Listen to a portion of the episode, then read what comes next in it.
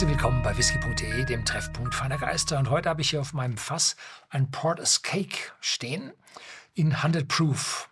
Und zwar Imperial 100 Proof bedeutet 57,1 Volumenprozente. Die amerikanischen 100 Proof sind 50 Volumenprozente.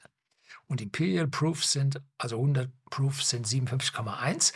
Und alle 5 Proof mehr sind 3% Volumen, Alkoholvolumen mehr. Das hieß, wenn wir jetzt 105 Proof hätten, hätte man äh, 60 Prozent oder 60,1 Prozent.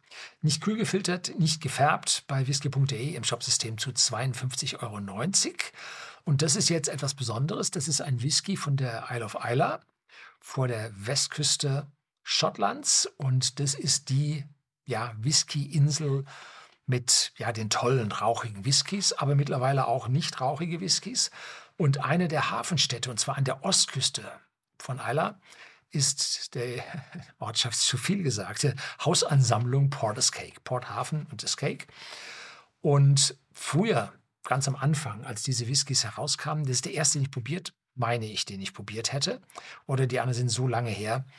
Die waren alle von Karl Ila. Die hatten da einen Vertrag mit, haben aber gesagt, wir machen unsere eigenen Markennamen und äh, schreiben nicht die Brennerei drauf. Und mittlerweile sagen sie, die Whiskys stammen von der Isle of Isla von verschiedenen Brennereien.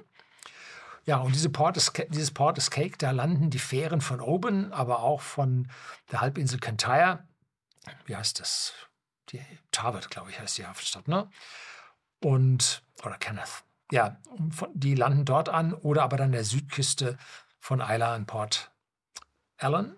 So, aber dieses Port ist Cake und das ist also praktisch die, die Fähre und eine Seenotrettungsstation mit dem Lifeboat. Ne?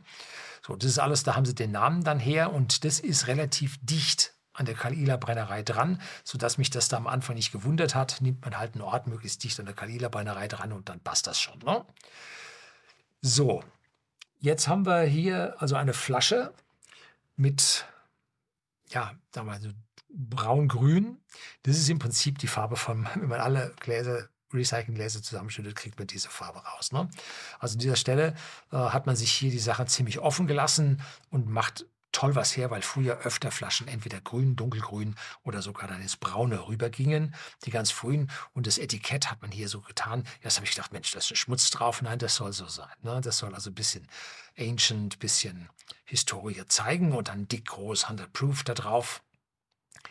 Und äh, ja, und dann habe ich vorhin einen Fehler gemacht. Da habe ich einen Fehler gemacht, den ich jetzt wieder machen werde. Asche auf mein Haupt. Ich habe gesagt, ich probiere nie einen Whisky. Rauchig, sehr rauchig. Leichte süße Note. Ich probiere nie einen Whisky mit Fassstärke pur, wenn er über 50 Prozent ist. Und dann habe ich mal kein Wasser da gehabt, dann habe ich 52 probiert, dann habe ich 53 probiert.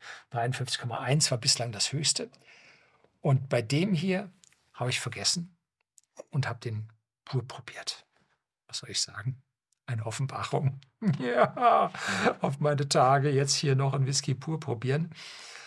Ja, man sieht, ähm, der ist äh, Weißwein, farbig, nicht gefärbt und äh, Fassstärke. Das heißt, hier haben wir es mit Refill-Fässern zu tun. Und der Whisky mag jetzt auch ein bisschen jünger sein. Ne? Jung, ein junger Whisky schadet auf Isla nicht, weil die starke Rauchigkeit der meisten Whiskys, es gibt jetzt auch nicht rauchige, aber die Rauchigkeit der meisten Whisky von Isla deckt etwaige Jugend, die sich in einer leicht metallischen Note im Destillat bemerkbar machen würde, deckt das wunderbar zu und führt dann sogar noch zu ein bisschen mehr Dampf, bisschen mehr Kraft, ein bisschen mehr Ausdruck, sodass also eine Jugend für einen stark rauchigen Whisky nun wirklich nicht schadet. Und hier hat man jetzt also wunderschön eine Legs am Glas, wo der Alkohol runter in Spuren runterrinnt.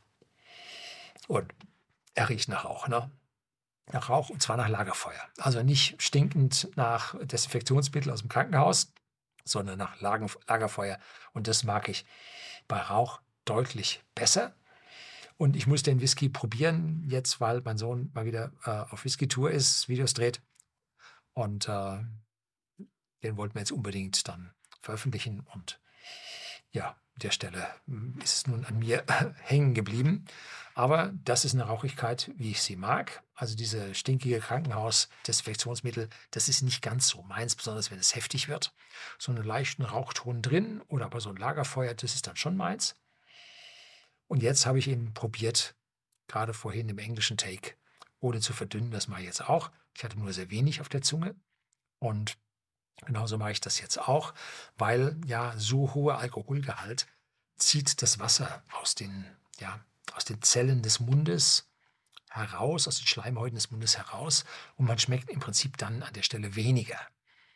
Und es betäubt dann auch. Alkohol ist Betäubungsmittel, den man zum Beispiel zur Wunddesinfektion nimmt, ja, das brennt dann heftig. Oder wenn man äh, irgendwo eine Spritze macht oder so, dann wird vorher heftig Alkohol drauf, das betäubt ein bisschen. Und äh, deshalb lehne ich es ja normalerweise ab, das Ding äh, pur zu probieren. Aber heute machen wir eine Ausnahme. Heute probiere ich das Ding pur.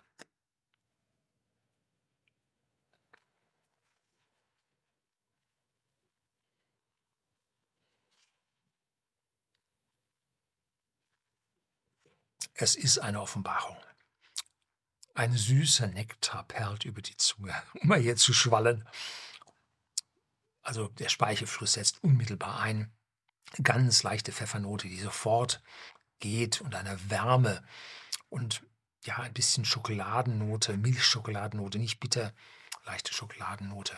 Dann so mineralische Noten also mineralisch, so ein, ein, ein, Hauch von einer kleinen salzigen Note. Salz natürlich falsch, bei Destillation geht das nicht rüber und so. Aber ein gewisser mineralischer Anklang ist da mit dabei.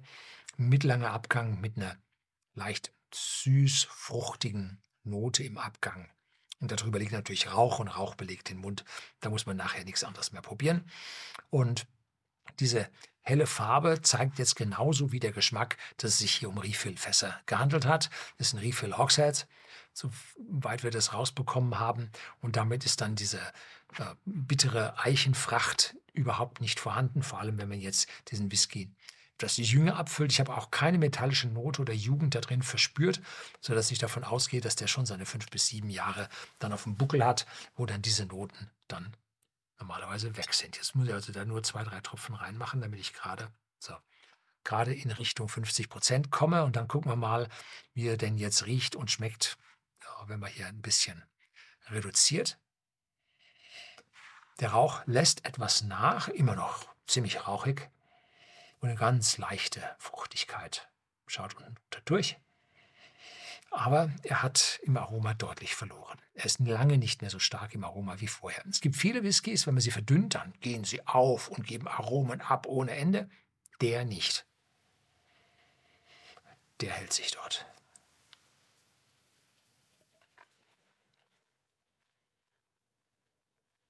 Mhm.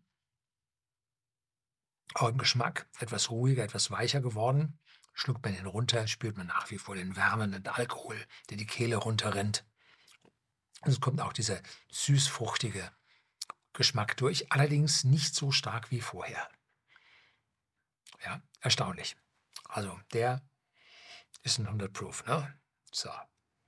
so, das soll es gewesen sein. Tolle Geschichte. Ich glaube, es gibt keine oder wenig Limitierung auf diese Porter's Cake 100 Proof. Schauen Sie bei uns im Shopsystem bei whisky.de nach. Wir sollten ihn vorrätig haben. Das soll es gewesen sein. Herzlichen Dank fürs Zuschauen.